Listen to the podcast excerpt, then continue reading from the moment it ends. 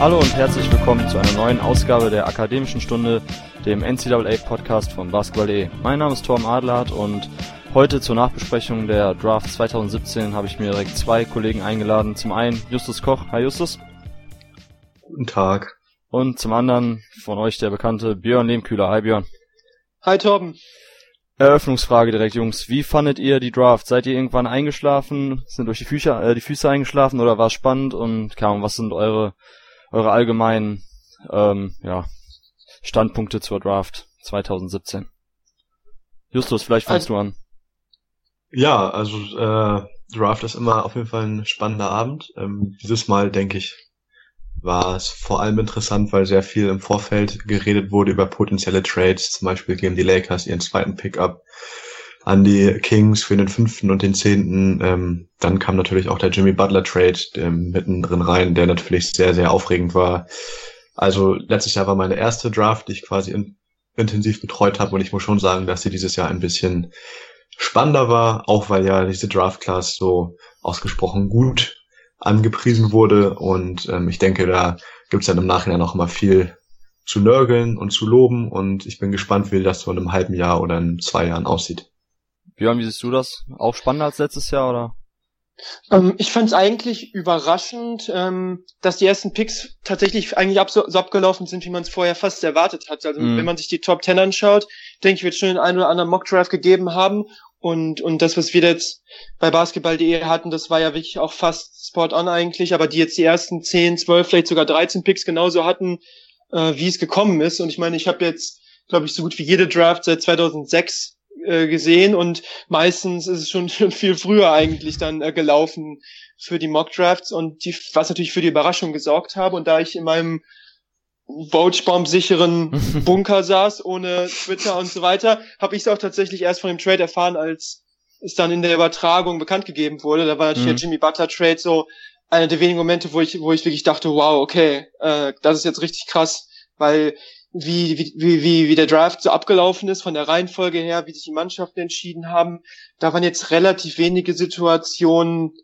wo ich jetzt die Hände über dem Kopf zusammengeschlagen hatte oder plötzlich dachte, okay, äh, wo kommt das denn jetzt her? Irgendein Spieler, der in der Lottery gezogen werde, den niemand in der ersten Runde überhaupt hatte, da gab es eigentlich relativ wenig. Klar, es gab ein, zwei Spieler, dann die vielleicht ein paar Plätze höher gezogen wurden, als ich dachte oder als ich es gemacht hätte, aber in den meisten mhm. Fällen, denke ich, war schon ähm, vieles, was man so erwartet hätte von der von der Range, in denen die Spieler gezogen wurde, von den Positionen, auch wenn wir jetzt darüber sprechen.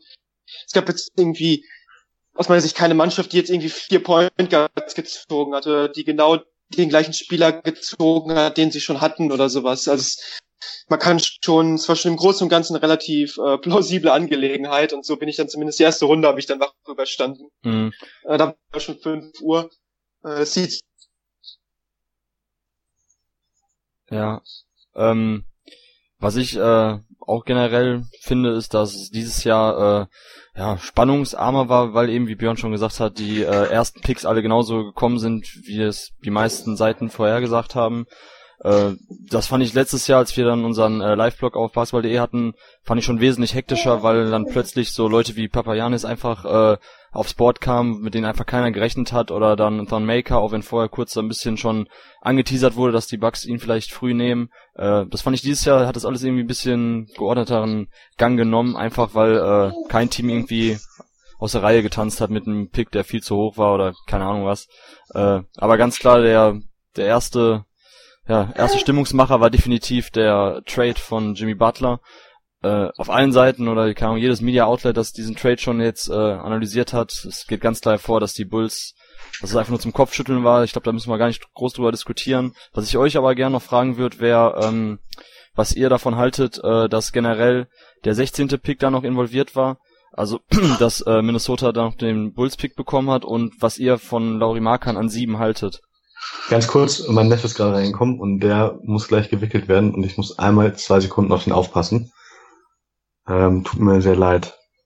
Dann, dann ich übernehme mach, ich gerade das Ruder ich mach, ich mach äh, kurz und, und sag, was ich von dem, von dem Trade halte, abgesehen ja. davon, dass äh, dass natürlich an, an sich der Gegenwert für Jimmy Butler für die Bulls hier relativ überschaubar war. Das ist natürlich für die meisten hätte ich gedacht, dass für einen, für einen Jimmy Butler, der noch ein bisschen Vertrag hat, ähm, dass man da vielleicht mehr rausholen kann als ein Spieler, der letztes Jahr verletzt war und ein Rookie, der nicht so überzeugen konnte. Und was du gesagt hast, mhm. dass der 16. Pick dann im Gegenzug war so ein bisschen das, was für mich noch eigentlich äh, dann so die äh, die Kirsche war auf dem ja. auf der Torte oder was ein bisschen das Fass Überlaufen gebracht hat, weil es fand ich jetzt relativ unnötig, wenn man halt schon sag ich mal, den All-Star dann äh, verschifft zum Konkurrenten, dann noch äh, einen mittleren Erstrunden-Pick ähm, hinterher zu werfen. Ich glaube, der Trade wäre auch schon aus, aus hätte Minnesota, also hätte mich gewundert, wenn die das gemacht hätten, wenn die es nicht gemacht hätten ohne diesen Pick. Also es wäre mhm. auch so für sie interessant gewesen. Und gut, von Justin Patton kann man halten, was man will. Ich weiß nicht, ob er jetzt, ich glaube jetzt nicht, dass er den Minnesota Timberwolves kurzfristig enorm weiterhält. Klar, er hat ein gewisses Talent. Ich bin jetzt nicht der größte Fan, aber ich, dennoch hat man hier einen talentierten Spieler noch, ähm, ja, im Prinzip dazu bekommen. In, in, das macht den Pick natürlich noch viel, oder den, den Draft natürlich noch viel, viel äh, interessanter und attraktiver für die, äh, für die Timberwolves an der Stelle. Mm, ja, vor allem, wenn man überlegt, dass wer auch noch an Bord war, wie du schon sagst, man kann es von Justin Patton halten, was man will. Aber im Endeffekt, äh, wenn sie den Pick behalten hätten, Chicago Bulls, dann hätte man noch auch, keine Ahnung, Upside-Pick nehmen können, wie Harry Giles oder OG Ananobi oder Jared Allen, die waren ja noch alle zu dem Zeitpunkt an Bord. Also das sollte man echt nicht unterschlagen, dass eben dieser 16. Pick da noch involviert war bei dem Trade, was die ganze Sache noch abstruser macht, aus meiner Sicht für die Chicago Bulls. Und ähm, ja, wenn wir jetzt bei Laurie Markan sprechen, was sagst du? Glaubst du, dass er irgendwie ein Eckpfeiler jetzt im Rebuild sein kann? Oder sagst du, und ich glaube, da, da werden wir alle irgendwo in die Richtung gehen, dass man einfach einen Rollenspieler, einen potenziellen Rollenspieler jetzt ge, äh, gedraftet hat an sieben, der irgendwie nicht die, ähm, ja, den richtigen Push geben wird für die Zukunft. Genau, also Markan aus meiner Sicht, ich sehe nicht so das große Starpotenzial. Klar, so 19-jährige Spieler oder so haben viel mehr Entwicklungspotenzial, aber ich sehe jetzt auch eher ähm, als Rollenspieler hätte ihn eigentlich fast lieber bei einem etwas besseren Team gesehen, das Shooting mhm das Shooting braucht, als bei einem Team, das nächstes Jahr dann äh, wahrscheinlich ähm, eher in der unteren Hälfte da äh, rumkrebsen wird, je nachdem, was die jetzt noch machen. Aber das sieht ja eher, alle Zeichen stehen ja auf Rebuild.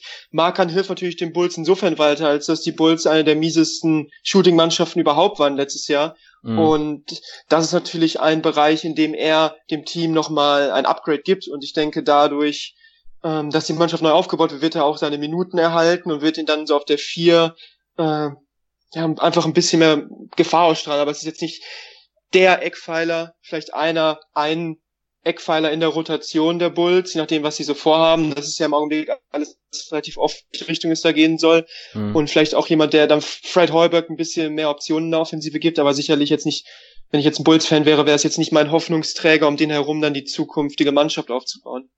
Ja, was ich mich auch frage, ist, dass man ja eigentlich äh, wenn man jetzt im Rebuild dann drin ist, äh, dass man erstmal schaut, dass man irgendwie einen potenziellen Superstar findet oder einen Spieler, um den man ein Team herum aufbauen kann und nicht äh, quasi von anderen Warte herauskommt, indem man sich jetzt schon erstmal die Rollenspieler zusammensucht, weil ich finde eigentlich, dass ähm, Laurie Markan gut in die moderne NBA passt, dass er einen Wert hat als Shooting Big, aber dann ist natürlich auch erstmal die Frage, je nachdem wie hoch die Ansprüche sind, die man später an ihm stellt, ob er das Pick and Roll vernünftig verteidigen kann, ob er zumindest eine Position äh, adäquat checken kann in der Defensive. Äh, er reboundet nicht, er ist kein Ringbeschützer, das hatten wir ja alle schon ausführlich besprochen. Da stelle ich mir schon die Frage, wo da der Sinn ist, so jemanden an sieben zu picken, wenn ich eben überhaupt keinen keinen Star habe, mit dem ich dann herum ein Team aufbauen kann. Anders gefragt, wen hätten die Bulls denn nehmen sollen an sieben? Ja, das ist die Frage. Ich meine, der Spieler mit dem meisten Potenzial, da wirst du mir natürlich sofort zustimmen, der Stelle wäre wär Dennis Smith gewesen. Aber wenn man, wenn man halt Chris Dunn in so einem Deal verpflichtet, dann denke ich, plant man ja schon damit, und die Bulls waren ja angeblich auch letztes Jahr schon relativ interessiert an Chris Dunn, plant man wahrscheinlich schon damit, mit Chris Dunn auf der einen spielen zu lassen. Und klar, vielleicht gibt es auch eine Möglichkeit, irgendwie beide zusammen, ja, oder irgendwie dann eine Dreierrotation zu machen, noch mit, mhm. mit Zach Levine oder ähnliches. Aber klar, wenn man Chris Dunn in dem Deal verpflichtet und vielleicht auf den dann zukünftigen Einsatz setzt, passt von dem, von dem Positionskonzept her Dennis Smith dann natürlich nicht, nicht so optimal. Ja, und danach die Spieler, klar, es gibt Spieler mit Upside-Potenzial, die du eben erwähnt hast, die dann sogar noch Mitte oder Ende der ersten Runde verfügbar waren. Aber jetzt in, von, von den Top Ten Leuten wäre das natürlich der, der Upside-Pick gewesen. Ja, und äh, wenn du jetzt über Chris Dunn redest, wo würdest du Chris Dunn verorten, wenn er jetzt in diesem Jahr in der Draft gewesen wäre? Wann glaubst ja, du, also, Ich denke, er wäre wahrscheinlich so in dem Cluster gewesen mit Tilikina und, und Smith vielleicht. Ja, Echt, glaubst du? äh, letztes Jahr, also ohne jetzt zu wissen, was dieses Jahr passiert ist, weil mhm. letztes Jahr war er vor der Draft natürlich relativ äh, hoch gehandelt worden. Ähm, und klar, jetzt sind die Leute ein bisschen abgekühlt, natürlich, weil er jetzt als Rookie nicht so präsent war. Ähm, ich weiß nicht, ich würde ihn vielleicht mit Tilly Kinar schon vergleichen. Ich glaube nicht, dass er so talentiert ist wie Smith, aber der, dessen Draftwert dieses Jahr spiegelt auch nicht sein Talent wieder. Insofern ähm, vielleicht auch in der späten Lottery, also sicherlich nicht so hoch wie letztes Jahr, weil jetzt eben vorne aus meiner Sicht unter den Top Ten etwas mehr, etwas mehr Potenzial gab. Ja, ja das, das denke ich nämlich auch. Also die ähm, die Bulls versuchen natürlich jetzt den Trade ein bisschen schön zu reden, reden dann hier von von den ganzen Lottery Picks, die sie abgestaubt haben. Ich bin mir nicht mehr sicher, ob Chris Dunn in einer wesentlich tieferen, kompetitiveren Draftklasse, wie wir dieses Jahr haben, überhaupt ein Lottery Pick gewesen wäre. Ich meine, er ist schon für einen Rookie oder für einen College äh, Abgänger steinalt. Äh, passt nicht wirklich in die moderne NBA und das ist dann auch irgendwo der Punkt, wo ich sagen würde, da sehe ich äh, Frank äh, auf jeden Fall viel weiter vorne, weil er einfach mit seinem Spiel ähm, besser in die moderne NBA passt, eben dass er auch äh, abseits des Balles effizient agieren kann, effektiv agieren kann, so das habe ich bei Chris Dunn nicht gesehen, auch nicht nach seinen äh, nach seinen College-Jahren, nach den beiden letzten, die natürlich sehr gut waren, aber er war halt ein sehr balldominanter Guard, der vor allem auf dem College-Level durch Power und Physis und Kraft dominiert hat und das haben wir, hat man jetzt gesehen, dass in der NBA das irgendwie, dass diese positiven Aspekte nicht mehr so stark ins Gewicht fallen. Und von daher weiß ich echt nicht so, ob ich Chris Dunn jetzt so großartig noch als Gewinn sehen würde, als Plusfaktor. Dann würden meine Hoffnungen eher bei Zach Levine liegen und also sehr, sehr ähm, wack, was die Bulls gemacht haben, ganz klar. Und da bin ich auch verwundert, dass das scheinbar das, das beste Angebot war, was sie reinbekommen haben. Vor allem, weil Butler ja auch noch so lange Vertrag hat, war ja jetzt auch gar nicht irgendwie die Not eigentlich gegeben, dass man äh, ja den Abzug drücken muss und eben dann jetzt den Trade einfädelt. Aber gut, sprechen wir erstmal jetzt über unsere persönlichen Gewinner der Draft. Björn, wen fandest du denn, äh, hat einen super Job gemacht an dem Draftabend? Welches Team? Ja, so, so blöd es klingt und vorher ja. hat man überhaupt nicht über die gesprochen, aber ich meine, die Golden State Warriors muss man, kann man hier sicherlich nennen, dadurch, dass sie einen Zweitrunden-Pick erworben haben, Jordan Bell verpflichtet, ja, ähm, vielleicht jetzt nicht unbedingt dann der Difference Maker für eine Mannschaft, die quasi keinen Cap Space dann mehr hat, wenn sie ihre Spieler äh, holen. Jemand, den sie dann in der zweiten Runde kaufen und äh, reinbringen können für ein geringes Gehalt, der der Mannschaft auch ein bisschen junges, frisches Blut gibt und in der Defensive viel Vielseitigkeit äh, gibt. Da muss man sicherlich die Warriors äh, hier als Mannschaft nennen, die da einen extrem guten Job gemacht hat, dafür, dass sie am Anfang des Tages überhaupt keinen Pick hatten. Mhm. Ähm bin ich ganz bei dir. Also für mich auch die Warriors. Äh, wir haben ja John Bell auch äh, angepriesen jetzt bei unserer Preview. Ist für mich wirklich äh, Wahnsinn, dass sie es geschafft haben, sich nur einzukaufen. Und dann kommt es ja auch noch dazu, bei welchem Team, nämlich Chicago Bulls, dass die da auch für 3,5 Millionen äh, noch einen 38. Pick abgeben. Also für, wie gesagt, über die Bulls könnten wir, glaube ich, jetzt stundenlang äh, diskutieren. Also finde ich komplett, kom komplett daneben meiner Meinung nach. Aber dass die Warriors echt geschafft haben, jetzt nochmal einen potenziellen Rollenspieler, auch einen wichtigen Rollenspieler zu akquirieren, ist erstmal eine super Sache. Und dazu kommt eben, dass Jordan Bell mit all seinen Schwächen, die er hat, perfekt äh, in das Warriors-Team reinpasst, in das defensive und offensive Scheme, das die da dort haben. Einfach glaube ich nämlich, dass er dort einerseits seine Stärken maximieren kann, andersrum werden dort auch seine Schwächen eben minimiert. Er hat keinen Wurf, also in der Offensive ist das natürlich immer dann schwierig, so jemanden zu integrieren heute in der modernen NBA in Big Man. Aber ähm, er ist ein super Screener, ein super Passer vom High Post und das ist ja genau das, was eigentlich auch ähm, Steve Kerr von seinen Big Men erwartet, also was quasi auch die Rolle von Draymond Green ist. So. Und ähm, da ist er für mich auf jeden Fall ein Spieler, der äh, ja, Sasa Schulia vielleicht die nächste Saison und danach die Saison auf jeden Fall äh, obsolet macht und defensiv jemand, der auch alles switchen kann, der natürlich ein paar Zentimeter fehlen, aber der viel durch Athletik wegmacht. Also für mich ein super, super Fit bei den Warriors und da bin ich mal gespannt. Da hat man ja dieses Jahr schon bei Patrick McCaw gesehen, den sie ebenfalls mit dem 38. Pick äh, akquiriert haben, dass sie, ähm, dass man in diesem Team, das so äh, ja, hervorragend als Einheit funktioniert, das natürlich aber auch die ähm, die Waffen hat, was sonst keine andere Mannschaft hat, eben mit weiß nicht, drei Top 10 NBA Spielern. Und äh, da bin ich mal gespannt, welchen Einfluss John Bell nehmen kann, schon jetzt in der kommenden Saison. Justus, wie siehst du denn die Sache mit John Bell und Golden State Warriors? Ja, super fit. Ähm, also du sprichst es auch an mit dem High Post. Ähm, da die quasi wie, wenn man sich zurückerinnert an Andrew Bogut, ähm, einer, der wirklich Screen stellt, der die Übersicht hat, der das Spiel leitet vom High Post, der dann vielleicht auch mal die Fünf spielen kann, wenn Draymond Green nicht dabei ist und trotzdem die Small Ball Aufstellung beim Ball behält. Also kann er dem mhm. noch mal eine Verschnaufpause geben. Ich finde auch, ähm, dass sie dann ja auch noch Chris Boucher nachgekauft haben, also der ja nicht gedraftet wurde, den sie mhm. noch verpflichtet haben.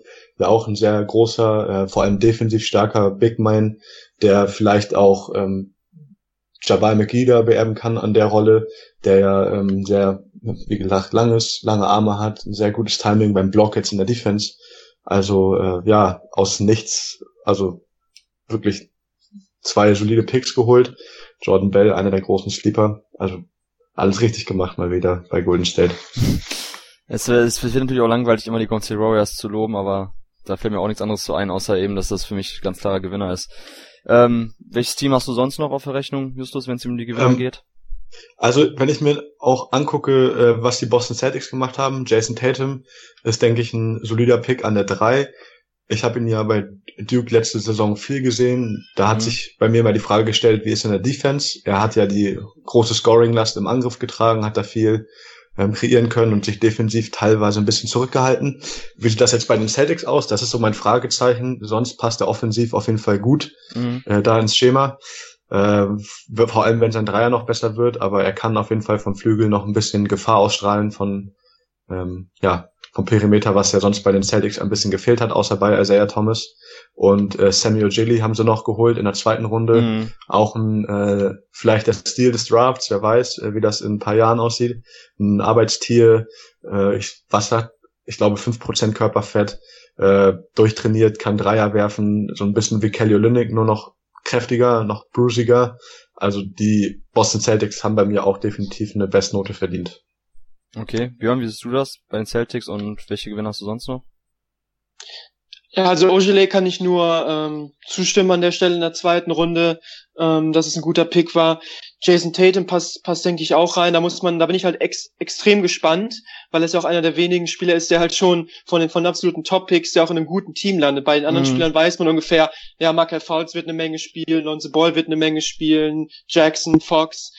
Markern, die müssen ja eigentlich alle spielen und die werden alle die Möglichkeit bekommen, da ihr, ihr Talent zu zeigen. Und bei Tatum, der ist bei einer Mannschaft, die äh, ganz oben mitspielt in der Eastern Conference und da bin ich halt gespannt. Da muss er halt auch zeigen, dass er defensiv sich seine Minuten verdienen kann, ähm, eben bei den Celtics. Und da haben wir mit Jalen Brown noch einen zweiten jungen Spieler auf seiner Position. Ich denke, Tatum ist, finde ich charakterlich, äh, wirkt er immer sehr, sehr aufgeräumt, sehr reif, spielerisch ist er schon auch schon sehr weit entwickelt. Ich glaube, er kann auch noch besser werden in verschiedenen Bereichen. Ich denke, sein Wurf kann er noch besser treffen, aber ich, ich denke, der, ich gehe auch davon aus, dass er das tun wird. Und vielleicht kann er dann so die Rolle einnehmen als, ähm, ja, auch vielleicht dann in der zweiten Lineup so ein bisschen offensive Firepower reinzubringen, ja, wenn er dann jetzt nicht von Beginn an unbedingt spielen wird. Also insofern denke ich, haben die Celtics einen soliden Pick gemacht.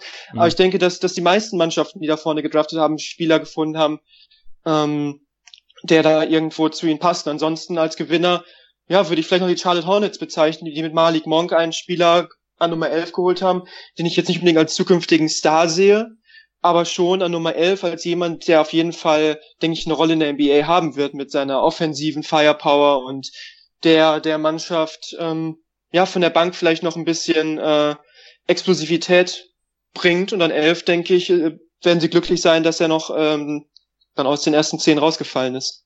Mhm. Äh, also, bevor du jetzt Charlotte gesagt hast, hey, habe ich das auch schon im Kopf gehabt. So, wenn du sie nicht genannt hast, hätte ich sie auf jeden Fall genannt. Ist natürlich jetzt, kann man sagen, ohne großartig eigenes Zutun, wenn Malik Monk halt fällt, dann ist es dann auch leicht an elf zuzuschlagen bei ihm. Äh, aber klar, Shooting können die Hornets auf jeden Fall gebrauchen. Der auch dann neben Kemba Walker, wobei da mache ich mir eher dann ein bisschen Sorgen um die Defense, wenn die beiden zeitgleich auf, auf dem Feld stehen. Aber an und für sich klar, ein Elf Malik Monk definitiv und ähm, ja, ich meine Dennis Smith Jr., dass ich für den Mann ein Fable habe, wisst ihr. Äh, die Dallas Mavericks waren halt dann auch irgendwo in der angenehmen Lage, haben wir auch schon besprochen gehabt, dass sie eben denjenigen nehmen, der, den die Knicks nicht nehmen. Das war jetzt eben in dem Fall Dennis Smith Jr. Und wer weiß, vielleicht haben sie dann eben auch äh, das Glück gehabt, dass es eben so gekommen ist, dass es nicht äh, nicht China wurde, sondern Dennis Smith Jr. Äh, ich habe auch schon gestern direkt getwittert, so meiner Meinung nach, Dennis Smith Jr. und Nerds Noel all day, every day einfach Pick and Roll, Spread Pick and Roll Offense dann bei den Mavs mit den ganzen Shootern, mit Matthews und Dirk und Harrison Barnes und Seth Curry. Also das könnte offensiv, und da habe ich auch vollstes Vertrauen in Ricardo, könnte das eine richtig gute Einheit werden. Ähm, in der Defense muss man abwarten, aber da hat man dann, wenn man Noel äh, verlängert, wovon ich einfach ausgehe, ich gehe also ganz stark davon aus, dass die Mavs einfach jedes, jedes Angebot matchen, das haben sie auch schon gesagt und müssen sie auch machen, damit der Trade überhaupt noch sinnvoll war, den sie getätigt haben mit den Sixers. Also für mich auch die Mavs ein absoluter Gewinner. Ja, ähm, ich habe mir hm? gestern schon äh, bei, bei 2K17 äh, mal so einen Kader runtergeladen, wo jemand die Rookies erstellt haben. Ah. Und da hat das, da hat das Smith Nowitzki Pick and Roll exzellent funktioniert. Da hat er direkt in, in seinem Debüt äh, 30 Punkte aufgelegt. Also das, das hat schon mal hervorragend funktioniert. Alles gedankt. Äh, ja. Will ich auf jeden Fall unterschreiben, wenn es so kommt. Also würde ich, würde ich sehr geil finden. Da freue ich mich auf jeden Fall drauf. Hm? Smith, äh, ob Torben die Kader erstellt hat und Smith dann direkt eine 99 gegeben hat? Ja, weiß. ganz, ganz normal an der Realität eben dran. Ganz normal an der Realität. Realitätsnah haben übrigens auch wieder, finde ich, die Spurs gepickt. Ja. Derek White, äh, wirklich, wirklich spielintelligenter, relativ äh, großer Einser von den äh, aus Colorado, der mhm. da eine sehr, sehr gute Offense mit installiert hat. Ähm, ja, wieder aus dem 29. Pick, letztes Jahr DeJounte Murray, dieses Jahr Derek White, also zwei relativ unterschiedliche Spielertypen auf ihrer Position, weil DeJounte Murray natürlich noch viel Zeit braucht und Derek White jetzt vielleicht schon NBA ready ist, aber ich glaube, bei den, bei vielen Experten galt auch Derek White als potenzieller Sleeper in der Draft. Mhm. Und natürlich, wer schickt wieder zu die Spurs? Die haben übrigens dann auch noch eine sehr gute Note gekriegt, so Golden State Warriors-like aus wenig viel machen. Also fand ich auch ein sehr, sehr guter Pick. Deshalb fände ich die eine gute Note von mir. Ja, also es ist natürlich auch richtig, dass die Spurs in, in dieser, ähm, also hinsichtlich eben der Situation um äh, um, äh, um, um ihre Point Guard Riege, um Tony Parker und so weiter, weiß man ja auch nicht, wohin ja. die Reise da geht, dass sie da eben dann nachrüsten. Bei Patty Mills dann ist auch die Frage, ob er loyal ist und einfach dann verlängert und einen Discount nimmt oder wie auch immer, sondern oder ob er jetzt quasi dann auch irgendwo ein ja, Payday hat und eben das Team wechselt. Von daher fand ich das gut, dass sie erstmal danach haben. Für mich ist DeJounte Murray zwar ein äh, spannender Spieler, aber ich weiß nicht, ob er wirklich äh, Fulltime auf 1 dein, äh, ja, dein, dein primärer Ballhändler sein kann. Da finde ich das schon wirklich auch eine sinnvolle Sache, dass sie da eben mit Derek White auch einen variableren Offensivspieler für den Backcourt geholt haben. Kann ich auch dann zustimmen, dass ich es auch so sehe, auf jeden Fall. Ähm, aber wo es Gewinner gibt, gibt es natürlich auch Verlierer und da gab es meiner Meinung nach auch paar Teams, die mit etwas späteren Picks, ja, weiß nicht, nicht unbedingt die beste Figur abgegeben haben hinsichtlich dem, was noch auf dem Board war. Äh, Björn, fang du mal an. Welches Team würdest du sagen, hat einen Spieler genommen, den man besser hätte nicht nehmen sollen, stattdessen jemand, der weit hinten gelandet ist? Wen hast du da im Kopf? Ja, das sind vielleicht eher persönliche Präferenzen. Also ich glaube, mhm. wir haben ja bei unserem Preview-Pod schon gesprochen, dass ich glaube, wir sind beide nicht die größten Bama de Bayo-Fans. Mhm. Und klar ist, ich meine, es gibt jetzt nicht äh, es ist kein Katastrophenpick, aber ich sehe ihn jetzt nicht als unbedingt als 14 besten Spieler. Mal schauen, was, ich meine, Miami Heat sind grundsätzlich eine gute Organisation, vielleicht können sie da noch was rausholen. Ich bin auch aktuell nicht der größte Terence Ferguson-Fan, also ich, ich sehe theoretisch, was die äh, Oklahoma City Thunder sich von ihm versprechen. Ähm, so als, er wird ja mal als 3D-Guy gepriesen, aber ich mhm. denke, dass er jemand ist, der jetzt nicht sofort da reingeht und auch in, unter der Drucksituation mit Russell Westbrook zusammen der Mannschaft 3D gibt in den Playoffs, sondern das ist für mich eher ein Perspektivspieler, der es vielleicht mal werden kann. Ähm, aber ja, ich weiß nicht, ob er den jetzt kurzfristig ähm, so viel weiterhilft.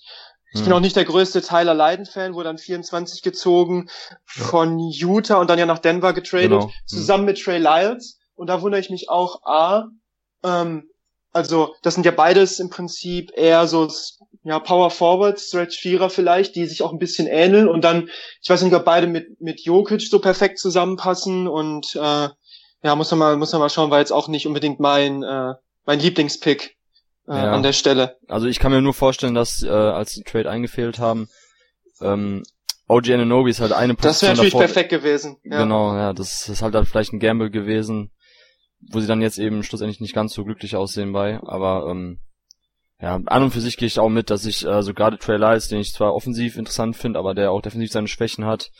Äh, Tyler Lyon hat jetzt halt in den beiden Jahren ein bisschen, beziehungsweise dieses Jahr bei Syracuse war es auch nicht so gut, aber im ersten Jahr hat er zumindest angedeutet, dass er vielleicht äh, ja ein Stretch Bigman ist, der hinten auch noch ein bisschen Weakside Shotblocking der Mannschaft geben kann, aber eben auch kein primärer Ringbeschützer, den du vielleicht dann auch neben Jokic brauchen könntest. Also da fehlt es auch ein bisschen gucken, an Länge. wie er dann in der Mann-Verteidigung spielt. In Syracuse ja. ja in der Zone kann man immer schwer prognostizieren, wie er dann in der NBA verteidigen wird. Gibt es auf jeden Fall schon genügend Beispiele von Jungs, die aus Syracuse gekommen sind und dann erstmal Probleme bei der Umstellung hatten. Ist halt, wenn man jahrelang eben dann nur in dieser Zonenverteidigung spielt, ähm, es gibt halt andere Prinzipien eben bei der Mann-Mann-Defense, egal ob das jetzt Kreisliga oder NBA ist, so dass da bei diesen Umstellungen haben halt manche Spieler dann echt immer Probleme gehabt, da hast du recht, das ist ein valider Punkt. Justus, wie siehst du das?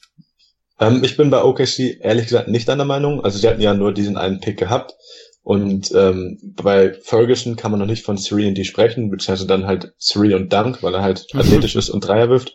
Aber defensiv sehe ich den da auch noch nicht sehr weit oben. Ich glaube, er ist auch nicht der smarteste Spieler, was ja bei der Defense auch immer wirklich eigentlich unterbewertet wird. Also man sollte schon ein intelligenter Spieler sein, um, um in einem Konzept gut zu verteidigen. Ähm, deshalb sehe ich da schon ein Problem, aber die jetzt als quasi Verlierer der Draft zu bezeichnen, würde ich nicht finden, weil er einfach ein Shooter ist, einer, der im Fastbreak laufen kann, der vielleicht dann von Westbrook auch mal einen Ball bekommt, ähm, nicht viel Touches braucht, nicht auf den Ball angewiesen ist. Von daher denke ich, dass der Pick in Ordnung geht. Ähm, ich habe auch ein Problem mit Adebayo, aber das muss ich jetzt nicht tiefer thematisieren. Ich denke, da hätte man an der Stelle bessere Spieler ziehen können. Ich bin ehrlich gesagt mit Sacramento nicht ganz einverstanden. Okay. Ähm, ich bin ein großer De'Aaron Fox-Fan, das weiß Torben, denke ich. Äh, da haben wir schon ein bisschen diskutiert hinter den Kulissen so über De'Aaron Fox. Den finde find ich ein guter Pick bei an fünf und mit Frank Mason haben sie auch einen äh, soliden Pick gemacht. Äh, vielleicht als Backup dann für Fox einen erfahreneren College Guard, der weiß, wie man gewinnt, wie man so schön sagt. Aber dass sie ihren zehnten Pick äh, weggeben mussten äh, und sich dann Justin Jackson und Harry Giles geholt haben, verstehe ich nicht so ganz. Ähm, Giles, ich, ich glaube wirklich bei Giles ist der Zug abgefahren, äh, wirklich ein sympathischer Typ, aber ich glaube, der wird nicht mehr. Wenn er was wird, dann haben die Kings Glück gehabt, aber sie hätten auch an zehn ähm, Malik Monk picken können und die Aaron Fox und Malik Monk haben schon am College eine sehr gute Synergie gehabt. Ähm, da hätten sie vielleicht einfach auf die Qualität, nicht die Quantität gehen sollen und dann quasi ihren neuen Backcourt in der Draft holen können. Auch vielleicht Bonk als Sixth Man von der Bank äh, oder halt zusammen mit Buddy Hield im Backcourt. Also mhm. Monk, Fox und Buddy Hield.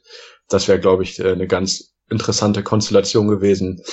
Da habe ich so ein bisschen Skepsis. Viel, wer weiß, vielleicht wird Giles ein sehr, sehr guter Spieler noch und vielleicht ist auch Justin Jackson in der NBA gut aufgehoben, aber ja, ich finde es einfach schade um Fox und Monk, um die Konstellation, die es auch schon am College gab, die gute Synergien hatte.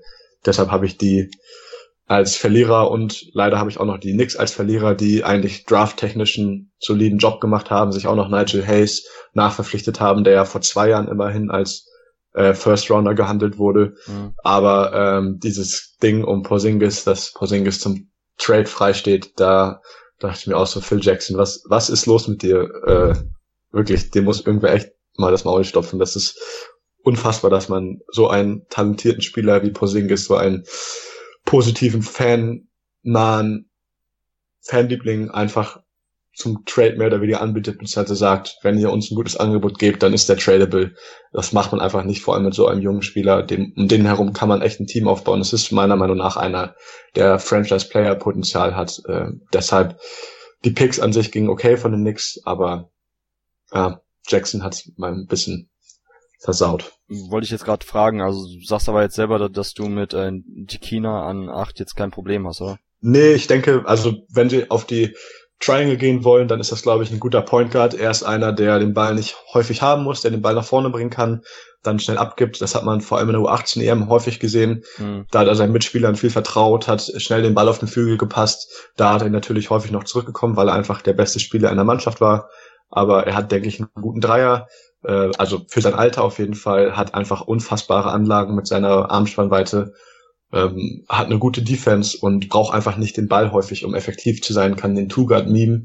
Äh, da würde ich ihn auch eher in der Zukunft sehen. Ich glaube nicht, dass er noch so den Killerinstinkt hat und die, ähm, die Instinkte, um ein Scoring Guard zu werden. Und ja, ich glaube, als Spot-Up-Shooter, als einer, der die Plays einleitet mit einem, mit einem Entry-Pass, ist das ein sehr, sehr guter Spieler, der auch in der Defense sich Bestnoten verdienen wird. Der hat eine solide ähm, Attitüde, also ist kein, hat keine Allüren, ähm, passt, glaube ich, mal ganz gut zu den Knicks, die, glaube ich, mal ein bisschen auf den Boden kommen müssen. Mhm. Ja, ich glaube, da gehen wir dann alle drei äh, auch in dieselbe Richtung, was äh, Tikina und seine Upside und sein Potenzial in der NBA betrifft. Björn und ich hatten uns ja auch schon länger darüber unterhalten beim Preview-Pod, als wir dann auch ähm, überlegt hatten, also beziehungsweise uns den Zweikampf Dennis Smith Jr. gegen äh, Frank Tikina angeschaut haben und wem wir eben die höhere Upside äh, ja, beimessen würden, was, was dann eben Dennis Smith Jr. ist, aber ich denke auch, dass der Floor bei Tikina begrenzt ist. Im schlechtesten Falle kriegst du dann eben äh, ja, einen defensiv orientierten Spieler, der in den Offense, auch wenn er dann eben ja nicht über die notwendigen Ballhandling-Skills und ja Playmaking-Fähigkeiten für die NBA verfügt, ist glaube ich, dass er zumindest an Offball noch eine ganz gute Rolle spielen kann. Von daher finde ich das absolut in Ordnung, ob dass die Knicks ihn jetzt gezogen haben und Nigel Hayes das auch noch angesprochen. Kommen wir vielleicht zum Schluss dann nachher noch dazu, ähm, welche Jungs undrafted sind und wen wir dann noch äh, ja Potenzial in NBA zuschreiben würden, aber wie gesagt, dazu in späterer Stunde mehr. Kommen wir dann jetzt, ähm, wir hatten es immer mal wieder auch ein bisschen anklingen lassen bei den Gewinnern und bei den Verlierern. Ich würde trotzdem mal ganz gern jetzt auf ähm, weg von den Teams also zur Spielerseite kommen und äh, mit euch darüber reden, welche Spieler denn vielleicht jetzt in einer sehr guten Situation gelandet sind. ist natürlich jetzt gerade ähm, kurz nach der Draft immer schwer zu prognostizieren, weil ja auch noch nicht feststeht, wie die Teams sich entwickeln in den nächsten Monaten und dann auch vielleicht in den nächsten ein, zwei Jahren. Aber Stand heute, wem würdet ihr sagen, ist, welcher Spieler ist in einer super Situation gelandet? Björn, fang mal an. Schon angesprochen, äh, und das ist eigentlich auch langweilig, jetzt ja der bei den Spurs ist, aber meistens ist es schon hier jemand zu nennen, der bei den Spurs gelandet ist. Und ich glaube, gerade Derek White ist natürlich dort in einer guten Situation gelandet, in einem System, wo er, denke ich, ähm, gefördert werden wird und auch ähm, natürlich in, einem, in einer sehr guten Organisation. Jordan Bell haben wir drüber gesprochen, muss man, glaube ich, äh, nicht weiter diskutieren aus meiner Sicht, dass, dass er in einer guten Situation mhm. gelandet ist. Ansonsten, wenn wir jetzt über die höheren Picks sprechen, ich denke, dass ähm, George Jackson, denke ich, in einer ganz guten Situation gelandet ist, neben Devin Booker. Ich, wir haben da, glaube ich, auch schon drüber gesprochen in der Vorschau, dass es sich eigentlich ganz gut ergänzt mit Booker so als, als Go-To-Scorer, der, mhm. der da die, diese Mentalität mitbringt und dann Jackson, der vielleicht so darum herum ähm, ja, Sachen macht. Und ich denke, dass das äh, funktionieren kann und gerade das ja auch schon, weil jetzt eben die Suns jetzt nicht übermäßig gut besetzt sind, dass er auch dann schon entsprechend Spielzeit erhalten wird und dass man dann ein junges Team hat, mal schauen, wie sich dann auch Chris und Bender und so weiter entwickeln und was auf der Point Guard Situation äh, mit der Point Guard Situation passiert. Aber äh, ich denke, wenn wir von den Top Picks sprechen, kann man ihn auf jeden Fall nennen. Ja, natürlich neben den üblichen Verdächtigen, dass Markel Fouts äh, einer guten Situation ist, wenn dort in Philly ja, Simmons und Embiid gesund äh, sind, denke ich, ist auch klar. Ja. Justus? Ähm, ja, Jackson würde ich, hätte ich auch genannt, würde ich alles unterschreiben und würde dann direkt überleiten zu dem nächsten Pick, die Aaron Fox. Du hattest es auch im Vorschau-Pod gesagt, dass du bei Fox als große Schwäche siehst, dass er abseits des Balles einfach nutzlos sein kann in der NBA, weil sein Wurf nicht ausgeprägt ist, dass er den Ball in der Hand braucht. Und gerade Sacramento hat einfach ein riesiges Loch auf der Eins. Mhm. Da passt die Aaron Fox, glaube ich, ganz gut rein. Auf jeden Fall wird er hoffentlich äh, die Möglichkeit kriegen, sich ein bisschen auszuprobieren. Ähm, da sehe ich das, glaube ich, ganz gut. Also besser, als wenn er zu den Knicks kommt und die, die Triangle spielen und er äh, eine Zwangsstärke angezogen bekommt. Ich glaube, bei den Kings sieht es besser aus. Und ich finde auch, ähm, ehrlich gesagt, Luke Kennard ein ganz äh, gutes guten Fit bei den Pistons. Du hattest den Einser meme kann neben äh, Caldwell Pope. Äh, er ist einfach ein Shooter, die werden äh, um Drummond herum, glaube ich, benötigt und hat ja wohl auch ein sehr, sehr gutes Workout äh, abgeliefert bei den Pro Days. Ähm, ja, das wird, glaube ich, so wieder Pick sein. Ich bin bei Kennard wirklich gespannt, wie gut er definitiv ist. Ich glaube, er ist als Athlet so ein bisschen unterbewertet, äh, weil er halt so ein typischer White Dude ist. Mhm. Aber er hat doch hier und da mal ein paar Hops ja. gemacht. Ähm, der schlau verteidigt, der, sag ich mal, ein Wadenbeißer ist, aber gleichzeitig im Gegensatz zu Reddick halt noch ein bisschen Athletik mitbringt, also ein bisschen explosiv ist, vielleicht mal ein gutes Block-Timing hat, wie zum Beispiel Kyrie Irving, der ja auch ab und zu mal einen abräumt, wo man denkt, oh, wo kommt das denn jetzt her? Das denke ich auch. Und ganz kurz möchte ich noch meinen Boy Ivan Rapp anschneiden, der äh, hoffentlich nächstes Jahr dann in der D-League MVP wird, äh, wurde er von Memphis gedraftet. Äh, echt schade, dass er letztes Jahr nicht gegen, ich bin großer Fan von dem Spiel, letztes Jahr wahrscheinlich Lottery, jetzt zweite Runde. Und das ist auch nur mit so einem Augenzwinkern natürlich. Ich glaube, dass er bei Memphis hinter ähm, Randolph und ähm, hinter Gesol nicht viel Zeit sieht, aber Grit and Grind könnte ihm liegen. Und ich glaube, er wird erstmal in die D-League kommen und da ordentlich aufräumen, also vielleicht hat er da dann seine Glücksmomente und kommt irgendwann nochmal rein. Wer weiß. Ja, wenn wir dich jetzt schon mal hier im Pod haben, äh, bist ja großer Anhänger der Dukies, ähm, von daher gehe ich davon aus, dass vermutlich keiner hier so viel Duke-Spiele gesehen hat wie du in dieser Saison. Ähm, ich bin eigentlich auch ein ja, Fan in Anführungszeichen von Luke Kennard, zumindest mag ich eigentlich sein, sein Spiel und sehe auch das Potenzial für ihn in der NBA, dass er einige seiner Skills auf jeden Fall transportieren kann auf das nächste Level. Ähm, wie würdest du denn Kanal trotzdem jetzt mal für die Leute charakterisieren, die jetzt nicht so viel von ihm gesehen haben und das ist ja schon angesprochen, man, man sieht ihn und man denkt, okay, er ist der typische Duke-Spieler von den weißen Jungs, so ein bisschen Shooting, ein bisschen Ballhandling, aber vor allem keine Athletik, keine Defense. Wie würdest du ihn charakterisieren? Ist er wirklich so ein reiner JJ Reddick Offensivspieler, der natürlich dann seine Stärken hat im Wurf und in, ja, und quasi der Offense was gibt ähm, in Bezug auf Spacing oder würdest du sagen, er ist doch schon etwas äh, variabler aufgestellt hinsichtlich seiner Stärken und auch seine Athletik ist gar nicht zu vernachlässigen? Also ich denke, er ist als Shooter nicht auf dem Level wie JJ Reddick, wenn es darum geht, ähm, Catch and Shoot zu werfen, mhm. vor allem um die Screens zu laufen. Das ist ja bei JJ Reddick, der kriegt er teilweise vier Screens in einem Set und dann kommt er frei zum Wurf. Ich denke da, auch wenn man sich die College-Karrieren mal vergleicht, hat JJ Reddick auf jeden Fall äh, mehr gezeigt äh, und wird auch wahrscheinlich mehr zeigen. Aber ich denke, Kinder kann gut äh, aus dem Isolation für sich kreieren, ist so ein bisschen sneaky, sneaky athletisch, also hat doch mal hier und da einen richtig weiten Stepback, ähm, gezeigt, auch hier und da mal ein Dunking, ähm, holt er mal raus, das ist ja bei JJ Redick, glaube ich, noch nie passiert, ähm, und kann auch das Pick and Roll spielen, sieht auch mal seine Mitspieler, ich glaube, er hatte drei bis vier Assists im Spiel, ähm, aber spielt auch, also kann gut dribbeln, hat einen guten Pull-Up, ähm, ist im Isolation, glaube ich, schwer zu halten, also tatsächlich seine große Baustelle wäre doch die Athletik, weil er halt sonst ein sehr abgerundeter Offensivspieler ist, ein sehr, ein Spieler, der mit sehr viel Köpfchen spielt. Da ist halt die Frage, wie gut wird das in, in der NBA laufen, aber wenn er ähm, sich daran so ein bisschen adjustiert und weiterhin, sag ich mal, einfach ein bisschen frei zocken kann, dann ist es, glaube ich, ein echt ganz guter Spieler und ja, das ist so mein, glaube ich, eher ein Scoring-Zweier, der aber auch mal auf der Einser Position seine Mitspieler ein bisschen mit ins Spiel bringen kann. Wie, siehst, wie siehst du denn seine Defense und auch in der NBA, welche Positionen oder welche Spielertypen meinst du, kann er checken, wo hat er Probleme? Ich glaube, er wird vor allem erstmal einen Reality-Check kriegen, weil er wahrscheinlich erstmal echt gut ganz mal klar gesagt Buckets kriegen wird. Mhm. Ähm, aber das war ja bei JJ Reddick am Anfang auch so. Ich glaube, er braucht ein bisschen Zeit.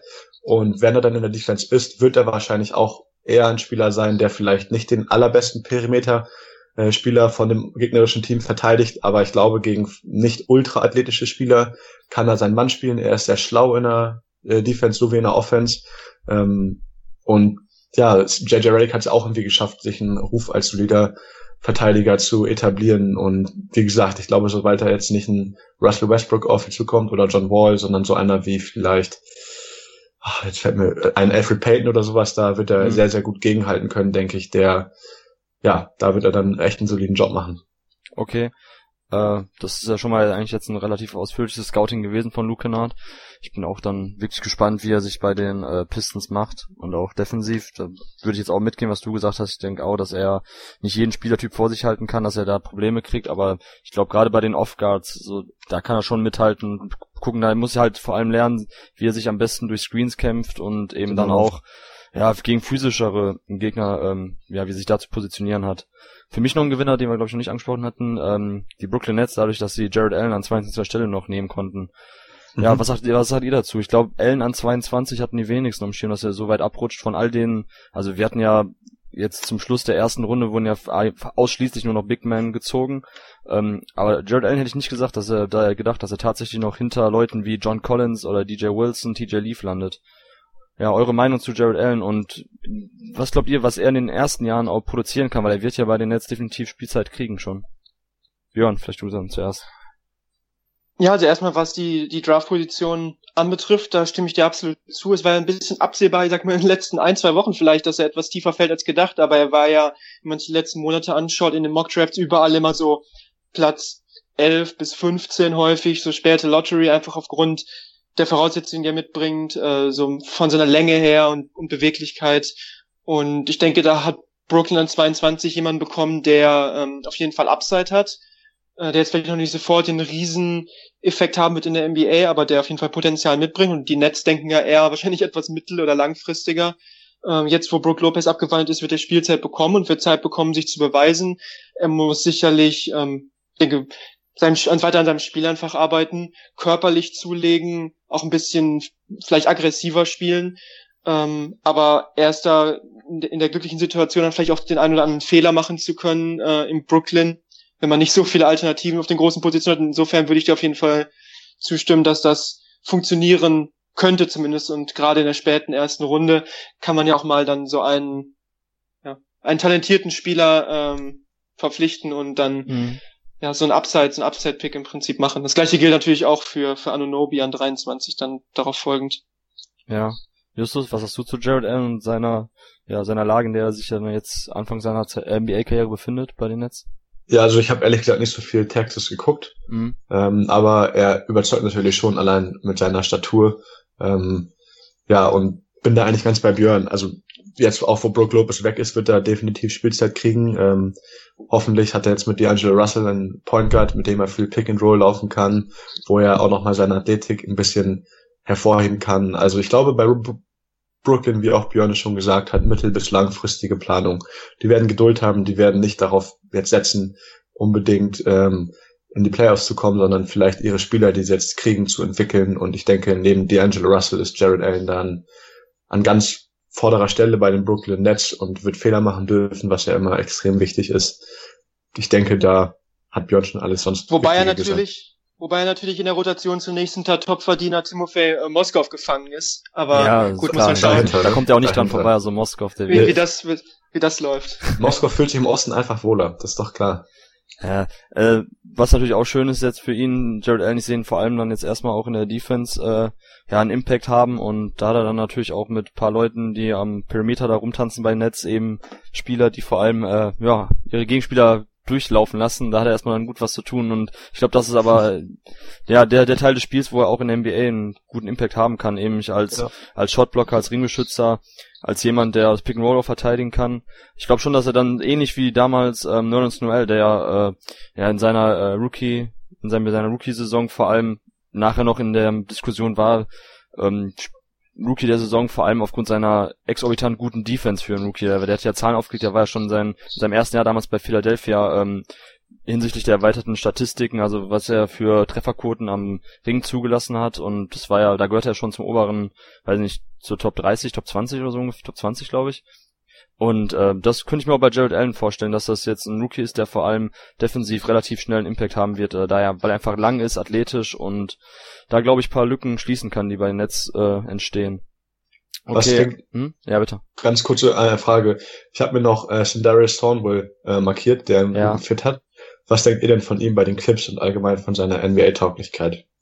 Hm, ja, Björn, vielleicht du zuerst. Also grundsätzlich würde ich erstmal positiv hervorheben, dass die Clippers ja, ebenso wie die Warriors ein bisschen Geld in die Hand genommen haben, Steve Ballmer und sich halt dann Zweitrunden-Picks auch dazu gekauft haben, auch ja noch äh, Jibun Evans. Was jetzt Stornwell direkt betrifft, wird natürlich bei, den, bei, bei einem Team wie den Clippers, weiß ich nicht, ob er da jetzt derjenige ist, der als Rookie dann da die Spielzeit bekommt. Er am College fand ich ihn, fand ich ihn sehr gut. Ähm, ich weiß nicht, wie sich dann, wie sich das Spiel so auf die NBA äh, übertragen wird, jetzt athletisch gesehen von, von seiner Länge her und äh, ob sich, ob sich seine defensiven Qualitäten so übertragen. Ähm, aber ich denke an, an der Position, wo er gezogen wurde, als 48. glaube ich, ähm, dass, dass er auf jeden Fall ein guter Pick ist für die Clippers, um die Rotation vielleicht etwas auszuschmücken oder auch mittelfristig. Man weiß ja nicht, was bei den Clippers passiert. Ja, mit Griffin und Paul wahrscheinlich Free Agents hat man sich zumindest einen Spieler geholt, der, den man da vielleicht mittelfristig bauen kann. Ja, also zu Thornwell allgemein, ähm, hat natürlich jetzt ein super Jahr gehabt äh, zum Schluss. Ich meine, muss man ja nicht großartig drüber diskutieren, dass South Carolina eben ja eine Saison für die Geschichtsbücher geschrieben hat, Final Four, und das hing vor allem eben mit ihm zusammen, der vom Flügel einfach irgendwie ein bisschen so, ja, Schweizer Taschenmesser alles gemacht hat und äh, auch den, den Dreier jetzt getroffen hatte. Das war ja bei ihm Zeit seiner College-Karriere immer so ein bisschen das Problem, dass er da Konstanz verlassen hat, dass auch nicht wirklich so die Progression in seinem Spiel da war in den ersten drei Jahren, ähm, wo, ich, wo ich mich dann gefragt habe, okay, ob, ob seine Entwicklung jetzt schon stockt, das ist natürlich dann immer relativ kritisch zu beäugen bei so einem jungen Spieler. Aber klar, sein, wenn wir jetzt nur das letzte Jahr nehmen, dann glaube ich schon, dass er äh, relativ weit ist hinsichtlich ähm, ja Impact nehmen können, eine Defense und in der Offense ist ist, also ich stelle mir nur die Frage, ob in NBA äh, Offball so gut funktionieren kann, dass man eben sagt, äh, weiß nicht, ist ein R3D-Spieler, der aber auch ein bisschen Playmaking bringen kann. Das ist halt, also wie gesagt, ich weiß nicht, inwiefern die 40 Prozent, die er jetzt im letzten Jahr getroffen hat von der Dreierlinie, aussagekräftig sind. So, und da hängt natürlich dann trotzdem, äh, gerade bei solchen potenziellen Rollenspielern hängt immer viel von ab, ob sie eben in einem Aspekt des Spiels ähm, herausragen oder eben Impact haben können. Und so, wenn bei ihm wirklich der Dreier fällt, dann glaube ich schon, dass die, ähm, dass die Clippers an 48. Stelle jemanden bekommen haben, der Rollenspielerpotenzial hat und der vor allem in verschiedenen Facetten ein bisschen was bringen kann und wenn dann der Dreier fällt, dann vor allem eben auch Offball funktioniert. Okay, ähm, ich denke mal, ja, weiß nicht, zweite Runde, habt ihr sonst noch irgendeinen Jungen dem Schirm, wo ihr sagt, okay, der könnte jetzt in einer guten Situation gelandet sein, der, das könnte klappen bei dem Team, in dem er jetzt ist und dann halt in fünf Jahren als Sleeper gelten oder beziehungsweise als Stil? Na, Jordan Bell hatten wir ja schon. Ja. Ähm, ich habe mir tatsächlich noch Thornbull ähm, notiert. Ich bin da ein bisschen überzeugter, vor allem wenn ich mir die Dreierpositionen jetzt bei den Clippers in den letzten Jahren angeguckt habe. Da würde ich jetzt schon sagen, dass er besser ist als die meisten, die da jetzt spielen und mit seinem Alter und seiner, sag ich mal, wie du es auch schon gesagt hast, mit seiner Vielseitigkeit, äh, mit seiner Abgezocktheit schon eher NBA-ready als ein ähm, 19-jähriger Freshman ist. Mhm. Aber sonst, ich habe noch Frank Jackson, äh, auch ein Dukey, ähm, bringt Energie, äh, wenn er sein Dreier gut trifft. Er ist auf jeden Fall ein kräftiger Spieler, ähm, also ein kräftiger Guard. Wenn er sein Dreier gut trifft und äh, Defense bringt, dann kann das ein solider Backup werden, auf jeden Fall. Vielleicht auch einer, der mal äh, bei einem besseren Team spielt in der Zukunft und ähm, wo sich alle sagen, ja, genau so einen Backup brauche ich ähm, in, bei mir im Team. Das, Sie, also siehst du den Frank, Frank Jackson, Jackson, als, ja, ähm, würdest du sagen, er ist ein NBA ein primärer Ballländer, der den Ball bringt und das Spiel, also die Offense initiiert, oder wirst du ihn eher als Off-Guard sehen? Da bin ich ehrlich gesagt äh, sehr gespannt, weil er, finde ich, nicht der kreativste Spieler ist und das auch bei Duke nicht so gezeigt hat. Mhm. Aber ich glaube, er ist ein sehr, sehr ehrgeiziger Spieler, der auch echt immer äh, mit harter Arbeit voranging, häufig auch äh, den Gegenspieler sehr früh aufgenommen hat. Äh, und ich glaube einfach, dass er so ein Arbeitstier ist, dass er sich noch viel entwickeln kann. Und ähm, ich bin gespannt, wie das bei ihm aussieht. Also er ist auf jeden Fall sehr athletisch. Äh, seine Athletik ist jetzt schon NBA-reif. Ähm, und seine Wurfform sieht auch gut aus. Ich glaube, er hat eine gute Technik da. Und ich denke wirklich, dass das für die zweite Runde, wo man ja viele Spieler in ein paar Jahren gar nicht mehr in der NBA sieht, dass er sich festbeißen kann und eine lange Karriere als Backup haben kann, so eine Karriere hinlegen kann, wie zum Beispiel ein Jared Jack jetzt, der ja jahrelang in der NBA war, hierbei gestartet ist, aber vor allem immer Backup war von äh, wirklich guten Point Guards. Okay. Ähm, Björn, eine Frage jetzt noch. Äh, DJ Wilson an 17 wurde ja, ja gar nicht so groß thematisiert, der Spieler, weil wir eigentlich davon ausgegangen sind, dass es vielleicht so Ende der ersten Runde, also ich hatte ihn jetzt auch gar nicht auf dem Schirm für, weiß nicht, Mitte der ersten Runde, ehrlich gesagt. Ähm, wie findest du den Fit erstmal mit den Bugs bei DJ Wilson und glaubst du, dass er ja in den, in den ersten Jahren schon Impact haben kann? Ich meine, von, von seinen ähm, Covermaßen und so weiter ist er natürlich schon jemand, der da die Philosophie, in die Philosophie der Bugs vielleicht reinpasst, ja, als langer Spieler, ähm, mit, mit sehr langen Armen, der für seine, für seine Größe recht beweglich ist. Ähm, ich bin halt gespannt. Ähm, er, ist, er ist ja auch, auch sehr schmal, wie er halt dann so physisch als Vierer zurechtkommt, wenn er als, als Power Forward dann in der NBA spielen soll. Klar, als Stretch-Vierer sicherlich schon denkbar. Ähm, wenn er jetzt gegen die etwas dickeren Vierer spielt, könnte da vielleicht Probleme bekommen. Und ich denke, es wird vieles halt davon abhängen, wie, wie sicher sein, äh, sein Dreier in der NBA fällt. Ja, das ist natürlich immer am College auch eine nicht so große, ja, nicht so große Stückzahl äh, an Dreiern, die man wirft und äh, mhm. äh, wie, wie sich wie sich das übertragen lässt auf die NBA, ob er dann wirklich dieser Spieler sein kann. Er ist halt jemand, der der schon relativ vielseitig ist und beweglich und lang dann auch gespannt. Äh, 37 Prozent hat er am, am, am, College getroffen, ob er das auch in der NBA bestätigen oder sogar leicht nach, nach oben schieben kann. Aber äh, ich würde sagen, ja, das war auch ein Pick, wo ich dachte, dass er wahrscheinlich eher etwas später geht, ja, der auch über den gar nicht so viel gesprochen wurde. Ähm, an 17 schon relativ hoch, aber ich denke bei den Bucks vielleicht weniger überraschend als bei anderen Teams. Ja, das stimmt. Also ich mache mir aber eher Sorgen bei ihm um die Physis. So, da weiß ich nicht, inwiefern er da defensiv ähm, ja verschiedene Matchups äh, wie er da auf den Matchups agiert, wenn er eben dann gegen kräftigere Spieler, physischere Spieler, klar ist das nicht mehr jetzt die NBA wie vor 20, 30 Jahren, wo du dann eben auf der 4 oder auf der 5 dann vor allem stämmige Low-Post-Center hast, aber ja, ich weiß nicht, ob, also für mich fehlt es da ein bisschen echt noch an Kraft bei ihm und auch noch, ja, du hast schon gesagt, eigentlich ist er ein technisch guter Spieler offensiv, aber meiner Meinung nach auch, um mal bei den Bucks eben zu bleiben, also in diesem Spielstil, das sie haben, offensiv auch, ähm, neben Janis zu funktionieren, muss vor allem der Dreier fallen, das hast du ja schon angesprochen. So, ich denke mal, da hängt sehr, sehr viel bei ihm ab erstmal. ob er dann eben ja im Frontcourt etwas bringen kann, was bei den Bucks immer ein bisschen abgeht, nämlich dann Shooting und hinten dann gut passt natürlich dann eben ins Konzept, wenn die da viel switchen wollen, dass er dann eben auch ja aufgrund seiner Länge und Agilität noch vor äh, anderen Spielern, also vor, weiß ich nicht, Offguards oder eben Ballhändler bleiben kann. Äh, ein anderer Spieler, den ich mir jetzt auch noch aufgeschrieben habe, ist äh, TJ Leaf, der eine Position später zu den Pacers gegangen ist. Vielleicht auch ähnliches, ähm, ja, ähnliche Erwartungshaltung. Jemand, der als Stretch Big das Spielfeld breit machen soll, auf den großen Positionen Shooting mitbringt. Ähm, wie siehst du das bei TJ Leaf und dem Fit mit den Pacers, Justus? Ähm, Habe ich mir auch äh, notiert hier bei meiner äh, Vorbereitung für den mhm. Pod, mhm. dass das, glaube ich, eine ganz interessante Kombi werden kann mit Leaf und Turner. Ja. Äh, Leaf ist ja defensiv eher nicht so stark, aber beide bringen ja in der Offense ein sehr abgerundetes Paket mit. Beide können ja auch ganz gut werfen und mit einem Face-Up spielen. Ähm, wie das dann da läuft mit 4 und 5, weil Turner ja defensiv doch schon stärker ist, vor allem als Shotblocker, kann das echt äh, eine interessante Kombination werden. Ähm, ja, da bin ich wirklich gespannt. Leaf kann ja wirklich in der Offense eigentlich alles. Ich kann mir vorstellen, dass er gegen physischere Gegenspieler, vor allem ähm, im Low Post, äh, arge Probleme haben wird, weil er nicht der kräftigste Spieler ist. Aber er ist ja schon technisch sehr versiert, sehr ausgefeilt, hat einen wirklich guten Wurf und ähm, dann ja auch einer von denen, wo man denkt, der ist gar nicht so athletisch wie er zum Beispiel auch Zach Collins und auf einmal haut er doch irgendwo noch einen Dunking raus oder blockt einen weg. Also ähm, ja, TJ Leaf und Miles Turner werde ich mir auf jeden Fall nächste Saison ab und zu mal geben. Das glaube ich kann echt eine Center, äh, ein Center-Duo sein, das echt ähm, spannend wird. Und die haben ja auch noch dann in der zweiten Runde relativ spät Anik, Bo Anik Bogu äh, gezogen. Mhm. Auch ein Stil, der war bestimmt auch ein bisschen höher gehandelt, der dann sich vor allem mit TJ Leaf ja interessanterweise ganz gut komplementiert, ja auch bei UCLA, der eher der kräftige Center ist, der dahin geht, wo es weh tut, der sehr, sehr athletisch ist, aber gleichzeitig irgendwie auch ganz schnell über den Court kommt und ähm, ja, nicht der nicht der Fein, also nicht der Feinmechaniker ist, aber mhm. ähm, ja, wirklich dahin geht halt, wo es weh tut und auch mal raufhauen kann. Anik Bogo ist auch ein guter Stichpunkt. Björn, du, du hattest ja gefragt gehabt bei unserer, bei unserer Preview, ähm, wo ich ihn verorten würde oder ob ich damit glücklich wäre, wenn er irgendwie Mitte der ersten Runde weg ist. Da habe ich ja noch gesagt, dass es ein Reach für mich wäre. Jetzt ist er Mitte der zweiten Runde weggegangen. Ist er jetzt plötzlich dadurch auch irgendwie ein Kandidat für einen Stil geworden? Siehst du was?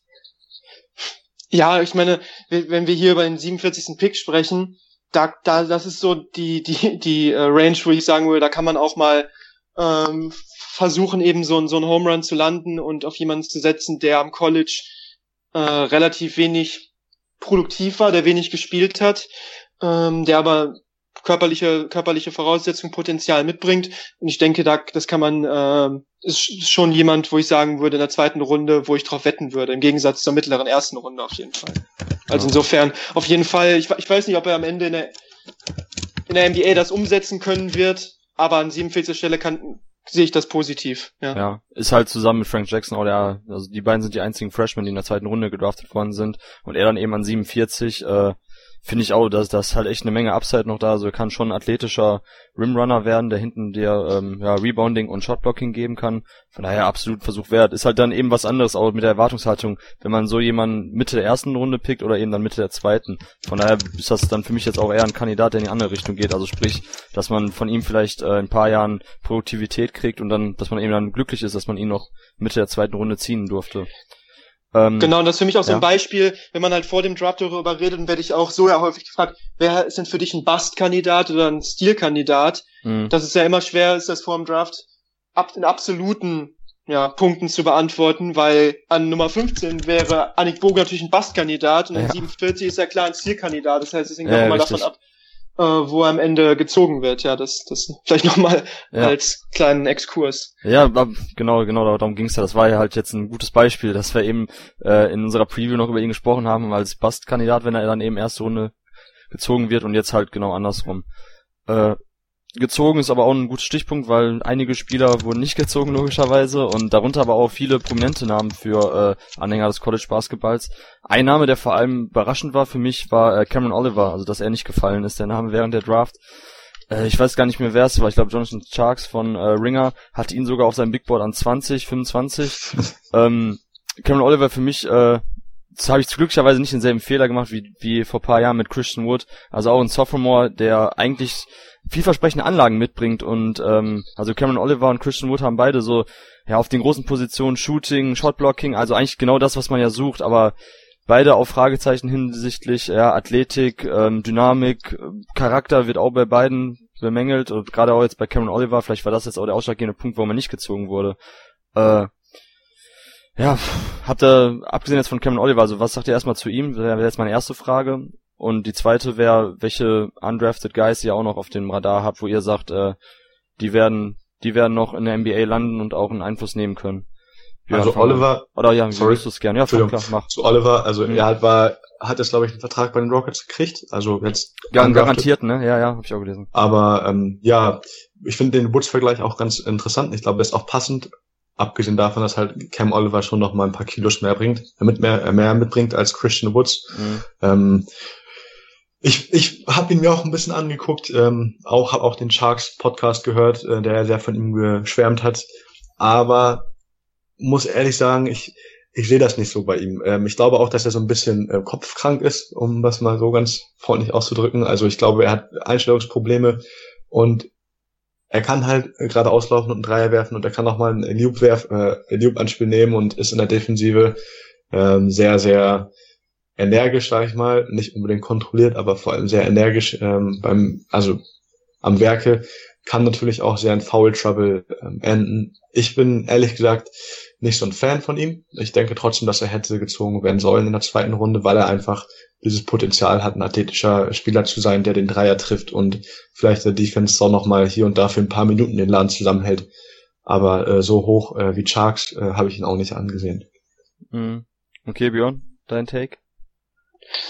Ja, vielleicht auch ein bisschen überrascht, dass er überhaupt nicht gezogen wird. Wäre jetzt auch ein Spieler gewesen, auf den man, ja, auf den man vielleicht mal wetten kann in der späten zweiten Runde. Hm. Aber ich hätte ihn jetzt auch nicht so als, als Übertalent gesehen. Aber ich glaube, das habt ihr jetzt alles schon angesprochen, die Punkte auch. Ähm, denke ich ja viele, was, was ja bei ihm bezweifelt wurde, was ihr gesagt habt, auch die Intangibles, also was jetzt halt so den defensiven Einsatz betrifft, Wurfauswahl und sowas. Ja, das sind natürlich die anderen Punkte, dass er Talent hat, ohne Frage und wird man dann sehen, ob er das ausschöpfen kann.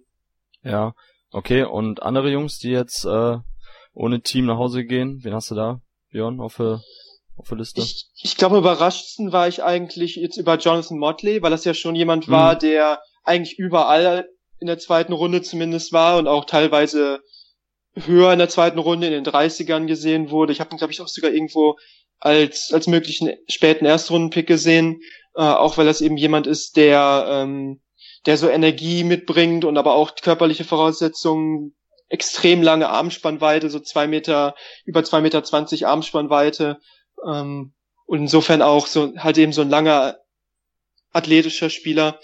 Ähm, ja, ich weiß nicht, woran es am Ende, woran es am Ende äh, gelegen war, ob es dann, ob es dann vielleicht daran gelegen hat, dass die Leute jetzt nicht so geglaubt haben an seine offensiven, offensiven Feinschliff ist ja auch nicht so der überragende Schütze gewesen. Ja. Das war auf jeden Fall ein Spieler, wo ich gedacht hätte, allein mit seinen körperlichen Voraussetzungen, dass es schon jemand ist, auf den jemand in der zweiten Runde äh, wettet. Also als Motley Rebounder hatte, arbeite. Ja. Motley hatte einen Meniskus, äh, Meniskusschaden ähm, am Ende der Saison, ähm, war aber wohl zu Draft wieder zu 100% fit, aber das soll wohl einige Manager abgeschreckt haben, aber sonst, also ich habe ein paar Baylor-Spiele gesehen, ähm, Motley sehr, sehr interessanter Spieler, finde ich. Also, wenn jetzt sein Medical Report echt solide sein soll, ähm, nach, also wenn er sich wirklich gut erholt haben soll von seinem Knievorfall, dann äh, auch für mich absolut fragwürdig, wozu er nicht gepickt wurde. Ich denke, mit seiner Variabilität und seiner dann seinen körperlichen Voraussetzungen passt er echt gut äh, in die NBA. Ja, Aber das ist ein guter Punkt, glaube ich, mit, mit Verletzungen, äh, was man noch immer, was mal schwierig ist, auch aus der Distanz zu beurteilen, dass die Teams ja auch die ganzen medizinischen Berichte haben, mhm. die man jetzt vielleicht so in der Öffentlichkeit nicht hat. Und das natürlich auch ein Punkt ist, vielleicht so auch bei Anik Bogu, äh, dass es da Be Berichte gab, ja, oder warum der ein oder andere Spieler dann am Ende fällt. Ja, das ist natürlich auch ein, ein sehr, sehr wichtiger Punkt, den du da ansprichst. Ich glaube, das war auch bei PJ Dozier, der auch nicht gezogen wurde, von dem ich eigentlich auch ja ein bisschen Sleeper-Potenzial, also bei ihm gesehen habe. Ich glaube, da war auch nachher irgendwas mit der Krankenakte. Ich weiß nicht, ob das Rücken- oder Knieprobleme waren bei ihm. Das könnte auch natürlich, wie, wie Björn gesagt hat, paar Teams abgeschreckt haben. Das können wir halt wirklich nicht ähm, wirklich nicht genau äh, von hier aus analysieren. Von daher gab es einfach ein paar Spieler, wo ich gedacht habe, okay, die hätte ich auf jeden Fall mindestens irgendwo Mitte, zweite Runde gesehen. Also einfach jetzt paar zu nennen. Die, Deontay Burton hätte ich gedacht, ähnlich wie Jonathan Motley mhm. von, ähm, von Iowa State, der, der Senior, natürlich sehr, ja, unorthodoxer Spieler, einfach weil er, ich glaube, so um die 6'5, 6'6 ist, aber eigentlich in der, ähm, am College dann, weil die vier gespielt hat, manchmal war er trotzdem auch irgendwie der nominelle Fünfer bei Iowa State. Ähm, macht natürlich viel durch seine Länge weg und war halt auch ein krasser Athlet, der physisch sehr ausgeprägt ist, hätte ich auch gedacht. In der NBA, wo halt auch, wo es defensiv viel um Variabilität geht und dass man switchen kann, hätte ich gedacht, dass ein Spieler, der dann vielleicht von der ja, zwei bis hoch zu vier Spieler vor sich halten kann, Spieler auch im Low-Post dann checken kann. Ich gedacht, dass er dann vielleicht auch für Teams interessant ist.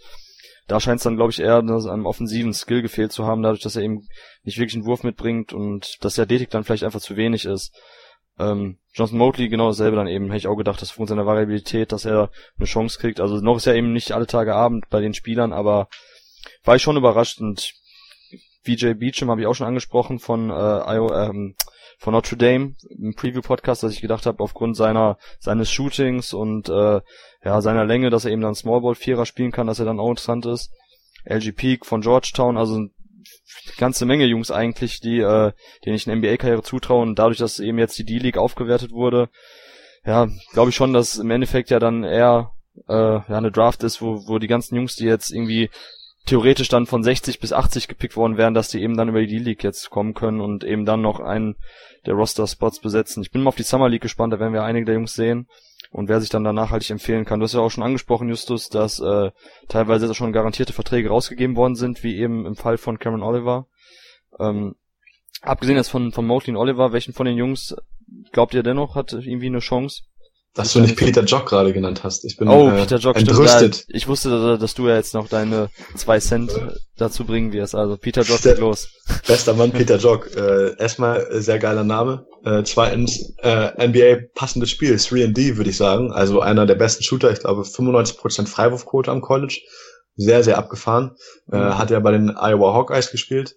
Ähm, und hat da drei oder vier Jahre gehabt. Ich weiß es gar nicht so genau. Auf jeden Fall äh, ein sehr, sehr, sehr guter Shooter. Ähm, Finde ich auch lange, langer Körper, kann auch sich zum guten Defender mausern. Wurde jetzt auch von den Pelicans erstmal in, ich glaube auf jeden Fall ins Trainingcamp, äh, Trainingscamp eingeladen. Ich weiß nicht, ob er einen garantierten Vertrag gekriegt hat, aber wurde nicht gepickt, was ich sehr überraschend fand, weil er einfach so ein Nischenspieler ist, den man sich ja vielleicht auch so ein bisschen erhofft zu picken in der zweiten Runde mhm. und einer der besseren Shooter in der Draft ist und ähm, da wollte ich auch euch noch mal was fragen. Habt ihr das mitgekriegt mit Bronson König, der einen Brief geschrieben hat, äh, dass er der beste Shooter in der Draft, äh, Draft sei und den veröffentlicht hat? Nee, habe ich, hab ich nicht er hat, er hat wohl einen Brief geschrieben, dass er meinte, äh, sei der beste Shooter in der Draft, äh, wurde dann ja am Ende auch nicht gepickt, was ja auch ein bisschen überraschen kann, weil er doch eine sehr gute äh, Karriere hatte eigentlich bei Wisconsin. Aber ja, Peter Jock wäre auf jeden Fall meiner, mein Kandidat gewesen, den ich noch vor Cameron Oliver und ähm, und Jonathan Motley genannt hätte als okay. überraschender äh, Pick, weil ich glaube, er war nicht so auf dem auf dem Fanradar, aber ich glaube, mhm. bei den GMs war er doch hätte er eigentlich relativ weit vorne sein müssen, weil er doch so ein Nischenspieler ist, den man dann noch gut braucht, um sein Team zu komplettieren. Ja. ja, das ist natürlich auch trotzdem immer das, das Ding, dass eben, ja, die Kaderplätze begrenzt in der NBA. Es gibt halt auch mehr als 400 Spieler, die eigentlich NBA-Potenzial haben, aber ja. da muss man halt zur richtigen Zeit am richtigen Ort sein, den richtigen Fit haben und davon hängt dann, glaube ich, auch gerade bei den Jungs ab, die jetzt undrafted sind, viel ab, dass sie dann eben jetzt in, in der Summer League performen, dass sie dann auch in Kader reinkommen, wo sie dann eben den begrenzten Minuten, den begrenzten äh, Chancen, die sie kriegen, dass sie halt dann sofort auch performen können. Und wie gesagt, Potenzial, glaube ich, bei den ganzen Jungs, die wir jetzt genannt haben, sehen wir alle. Und da wird es dann eben auf Nuancen ankommen hinsichtlich äh, Chancen und Spielzeit und eben welche Rolle sie ausfüllen müssen. Okay, ja, dann sind wir, glaube ich, auch jetzt schon ans Ende angekommen des ähm, NBA Draft 2017 Review Podcast. Gibt's von euch sonst noch irgendwelche Themen, die ihr jetzt noch ansprechen wollt zum Schluss? Irgendein Spieler, über den ihr jetzt schnell noch paar Fakten raushauen wollt hinsichtlich NBA-Karriere? Jetzt schon die Prognostiken. Hast du? Ja, bitte. Warst du nicht unser großer James Blackman-Fan? Ich? Nein, ja? Indiana, Indiana ist Björn, also ich habe mit den Jungs nichts am Hut. Dann war es Björn. Björn, James Blackman, siehst du da eine Chance? Ich, ich bin Indiana-Fan, aber ich bin nicht unbedingt James Blackman-Fan. Ah. Ähm, jetzt aus, aus NBA-Sicht, also ich fand, fand ihn äh, jetzt ich meine, am, am, College, wenn er halt heiß läuft, ist ein guter Scorer, aber ich bin jetzt nicht unbedingt der James Blackman-Verfechter im Hinblick auf sein NBA-Potenzial. Aber bei Yogi Farrell hättest du auch nicht gedacht, oder? Dass er in seinem Rookie-Jahr jetzt schon äh, so viele Minuten abreißt und so einen so einen geilen Output dann hat bei den Mavs, oder? Ich meine, das konnte keiner erwarten, dass er so einen Output hat. Ich war immer ein riesen Yogi Farrell-Fan und hat mich natürlich auch gefreut, als er dann äh, zu den Mavs gekommen ist. Ähm, Aber es ist ja häufig auch eine Frage einfach der Chance. Bekommt man seine Chance, das Talent zu zeigen? Ich meine, die Jungs sind alle talentiert. Ja, bekommt richtig. man die Chance, das dann zu zeigen? Und äh, ob es am Ende jemand schafft oder nicht schafft, ist nicht immer nur natürlich von dem Talent abhängig, sondern auch, ob man im richtigen System landet, ob dann sich vielleicht mal einer auf der Position verletzt und man dann da reinrutscht und vielleicht dann direkt, wenn man zehn Tagesvertrag hat, mal zwei, drei geile Spiele ab, abreißt. Ähm, ja, und plötzlich kann man dann äh, auf der Erfolgswelle schwimmen. Ja, gut. Ansonsten glaube ich, äh, was wir mitnehmen können, ist, dass die Bulls komplett konfus sind. Äh, dass die Mavs auf jeden Fall ein Gewinner sind mit Dennis Smith Jr. 9, vielleicht einen potenziellen, ja, Franchise-Player und äh, ja, ich glaube, es gibt auf jeden Fall einige Punkte, auf die man sich freuen kann. Gerade die Summer League hat für mich jetzt auch äh, ja ein bisschen noch an ähm, Brisanz und auch Relevanz hinzugewonnen, dadurch, dass eben ein paar Jungs jetzt irgendwie ein bisschen mit Chip on the Shoulder spielen werden. Und ich freue mich. Ja. Äh, Vielleicht auch als ja. Hartenstein dann ein bisschen Chip on his Shoulder, der etwas weitergefallen ist dann, wenn ja. er Summer League vielleicht spielt für die Rockets. Ja, klar, guter Punkt, das wird natürlich viel interessieren, müssen wir natürlich noch schnell drüber reden. Isaiah Hartenstein, ja. ne, also wir, wir, müssen ja unsere Quote erfüllen wegen den Deutschen. nee, Isaiah Hartenstein, klar, hätte man nicht gedacht, ne, schien ja auch dann an den Medicals zu liegen, wie man gehört hat. Ja, was sagt ihr? Und genauso wegen Draft und Stash war ja auch ein Punkt, wo Björn und ich uns äh, bei Preview drüber unterhalten haben. Ich habe ja eher Hartenstein, ähm, also ich würde ihn eigentlich lieber in der D-League, in der G-League sehen, als äh, mhm. auf der Bank bei Kaunas oder je nachdem, wie da seine Minuten der kommenden Saison aussehen ja, Justus, was hast du denn erstmal? Von dir haben wir jetzt noch nichts gehört. Ja, Hartenstein. Äh, Hartenstein, ja, bitte. Hartenstein ähm, habe ich tatsächlich gegen den früher zwei Spiele gemacht, als ich, äh, als ich um den Aufstieg in der Regionalliga äh, in der Relegation gegen Quakenbrück gespielt haben. Da war er noch 15 und konnte noch gar nicht mit rechts dribbeln. Okay. Aber ähm, er hat sich echt gemacht. Es gibt auch noch einen Clip, wie ich ihn einmal irgendwie zu Boden werfe, halt drei Köpfe kleiner. Aber ähm, ja, also ähm, wirklich. Bisschen Enforcer-Typ, oder? So quasi noch so aus den 80ern so ein. Okay. genau, äh, so einer. Nein, aber ähm, Hartenstein, ähm, ich würde mich freuen für ihn, wenn er die Chance kriegt, sich in der NBA oder drüben in den USA zu präsentieren. Ähm, ich denke, er ist ein ähm, interessanter Spielertyp, der auch mit seinem Wurf, wenn der, äh, sag ich mal, verlässlich fällt an der NBA-Dreierlinie, dass er sich in der NBA da durchsetzen kann, weil er auch ein langer Spieler ist. Und ich denke, er ist ein harter Arbeiter. Ich hoffe, ähm, dass er bei Kaunas nicht untergeht und ähm, so einer ist, der für immer in Europa bleiben wird. Ähm, ich drücke ihm auf jeden Fall die Daumen und ihr habt ihn ja schon viel thematisiert im, im Vorpod, äh, also im Pre-Draft-Pod. Und wie gesagt, hoffentlich äh, holen ihn die Rockets noch wieder oder geben sein Recht ab an die Spurs, die irgendwie aus ihm den nächsten geilen ähm, Europäer machen. Es wäre ihm auf jeden Fall zu gönnen. Ja, wie siehst, wie siehst du das denn in Bezug auf jetzt Draft und Stash? Also ähm, Murray hat ja schon gesagt, dass er jetzt rüberkommt für die Summer League, aber dann auf jeden Fall jetzt noch mindestens ein Jahr dann in Europa spielen soll. Findest du, das ist eine richtige Entscheidung oder würdest du sagen, macht bei ihm eigentlich mehr Sinn, dass er jetzt schon rübergeht und dann, auch wenn er dann wahrscheinlich im ersten Jahr kaum Spielzeit sieht und er also in der NBA kaum Spielzeit sieht und mehr Zeit in der äh, Entwicklungsliga verbringt, würdest du das besser finden oder sagst du, okay, in Europa bei Kaunas, da gibt's bessere Trainingsmöglichkeiten, also irgendwie bessere Competition, gegen die er sich ja zur Wehr setzen muss? Was ist da deine Meinung? Also ich finde, ich bin dann eher der Fan von der D-League, ehrlich gesagt. Ähm, man hat es auch bei den anderen beiden Deutschen gesehen, Zipser und Schröder jetzt als Beispiel, die ja auch kurze ähm, Abschnitte in der D-League gespielt haben, aber da sind sie immer, immer auf dem Radar und Kaunas hat ja immer noch ähm, naja, die Ambition, wirklich hochklassig zu spielen und wenn da der Coach der Meinung ist, dass Hartenstein vielleicht jetzt gerade in dem Alter nicht die Leistung bringt, wie äh, der Spieler, der vor ihm spielt, dann wird er auf der Bank sitzen und in der D-League ist halt, bei G-League ähm, geht es darum, die Spieler zu entwickeln. Und wenn er bei dem Farmteam von den Rockets ist, dann hat er da wahrscheinlich mehr Möglichkeiten, sich zu beweisen. Und ja, also ich würde mich freuen, wenn er irgendwie rüberkommt.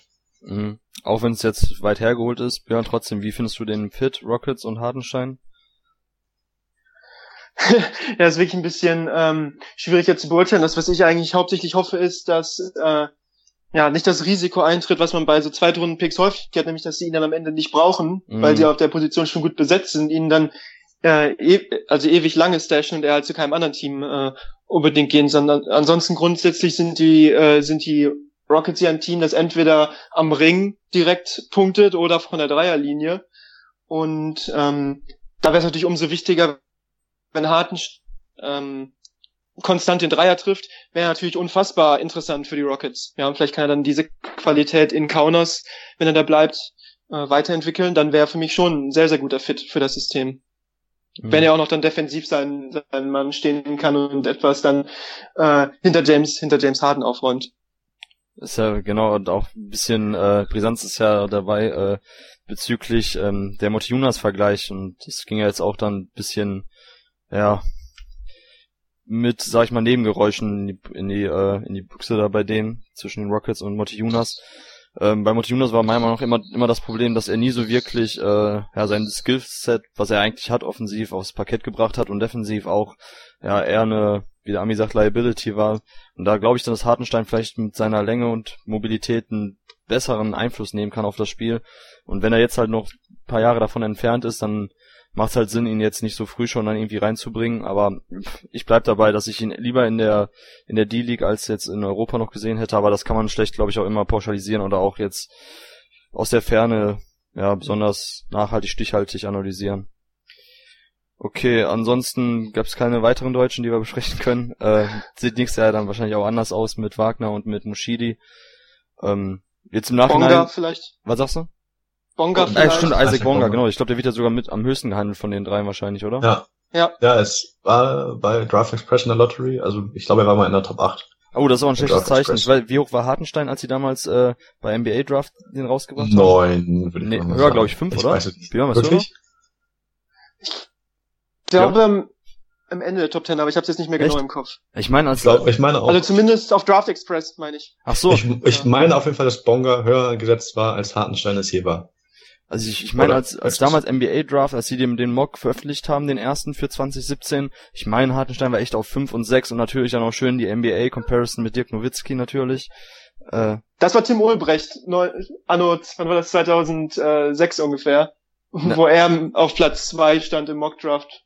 echt? Also ich bin, ich bin Bei mir echt ganz sicher, dass bei NBA Draft, dass er richtig hoch Kann- war, Hartenstein, sie haben veröffentlicht haben. Kann sein, da, da, Ja. das habe ich jetzt bei, bei denen, was, was sie hatten, habe ich nicht genau im Kopf.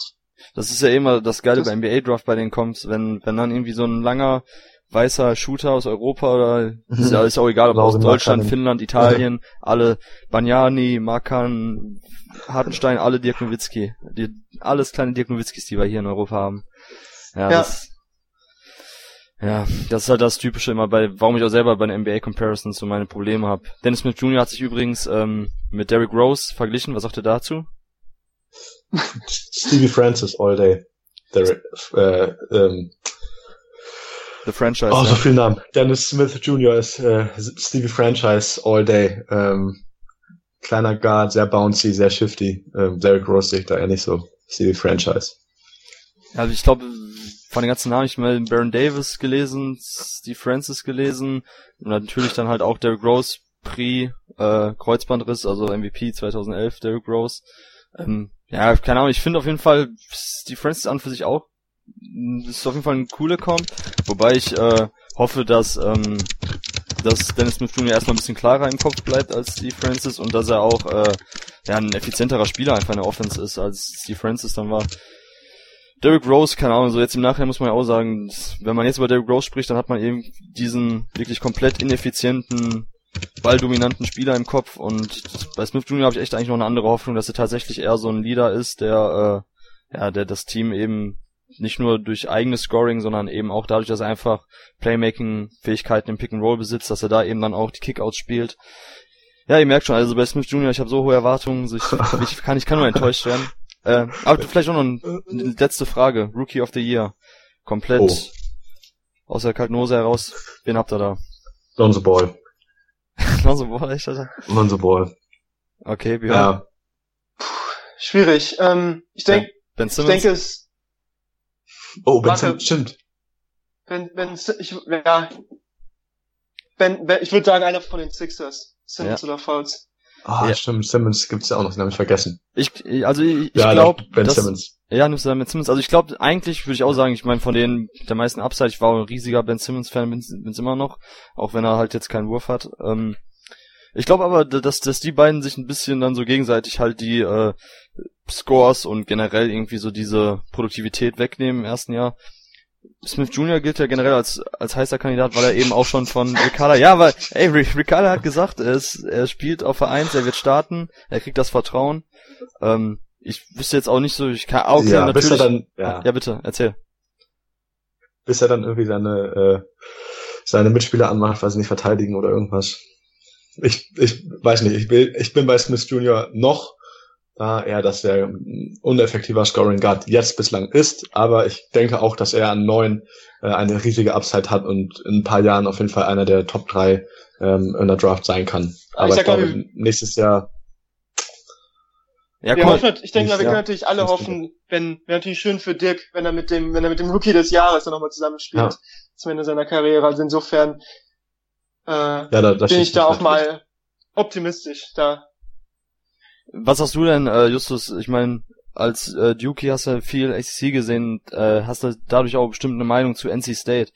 Äh, ich hatte mit Björn darüber gesprochen gehabt, dass ich äh, der Meinung war, ähm, ja, das NC State, dass das auch irgendwie äh, ein talentiertes Team offensiv zwar war, aber insgesamt trotzdem das einfach nicht gepasst hat, weil für mich hat einfach auch so eine zweite Ballhandling-Option neben Smith gefehlt.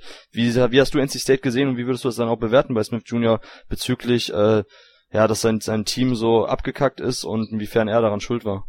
Also ich finde, man kann NC State ganz gut mit Washington vergleichen, ähm, die ja auch ein Top-Talent hatten mit Markel Falls. Aber äh, NC State war schon talentierter, hat aber auch ähm, in der, also die Pac-12 ist natürlich auch stark, aber die ACC ist Wesentlich Dinge. Ja, ja, ja, ja jeden auf jeden Fall. Ähm, und da hat es NC State vielleicht schwieriger, weil sie einfach einen höheren Talentpool hatten, der, wie du schon sagtest, nicht so gut aufeinander abgestimmt war. Ähm, und natürlich ist es dann schwierig, ähm, in der ACC zu bestehen, äh, wenn man halt Teams hat, die einen einfach wirklich killen oder, naja gut, er hat dann seine ein, zwei Spiele gehabt, äh, vielleicht auch gegen Duke, wo er mal ganz gut abgeliefert hat. Man weiß es nicht. Man kann, ich kann mich nicht mehr dran erinnern, aber sagen, es war wohl so. Das ist dein Problem mit Smith Jr., ne? dass er Duke so gekillt hat, ja, ja. Aber ähm, nee, ich denke, also ich sehe auch nicht so diese Probleme. Ich glaube, er ist einfach ein extrem ehrgeiziger Spieler, der einfach gefrustet war, aber mhm. gleichzeitig sollte man es trotzdem auf dem Level, ähm, also als möglichst professioneller Spieler ähm, zeigen, dass man, wenn man gefrustet ist, dass man vielleicht eine Schippe rauflegt oder äh, mit gutem Beispiel vorangeht. Aber halt teilweise hat er Dinger gebracht, wo man echt dachte, okay, das geht jetzt ein bisschen zu weit. Aber ich glaube, in der NBA wird er eingenordet und hat da ja auch äh, in Dallas eine, eine gute, gerade ich meine, eine gute professionelle Umgebung mit äh, Mark Cuban, der ja da sehr viel rein investiert ähm, in eine professionelle Umgebung und dann einen sehr, sehr erfahrenen Coach hat, einen Leader mit Dirk Nowitzki, der eher ruhig ist, besonnen ist, aber vor dem er sicherlich Respekt haben wird, weil der ja einfach einer der Top-10-Spieler aller Zeiten ist. Aber das ist, glaube ich, ein Diskussion für einen nächsten Tag. Ja, aber ich glaube, dass Wesley Matthews gerade auch, weil er selber undrafted war und von daher immer, ja, glaube ich, so eine gute Mentorenrolle einnehmen kann hinsichtlich Demut und äh, Einsatzbereitschaft ja. und so. Ich glaube, dass der dann eben auch in den Kader, der jetzt nicht irgendwie, ja, mit, weil die Querulanten voll ist, dass er da einfach, wie du gerade schon sagst, mit dem Einordnen, dass er da schnell seine Rolle einnimmt und wenn er selber ein Leader sein will, dass er dann auch von den Jungs äh, auch akzeptiert wird und dass er dann auch liefern muss.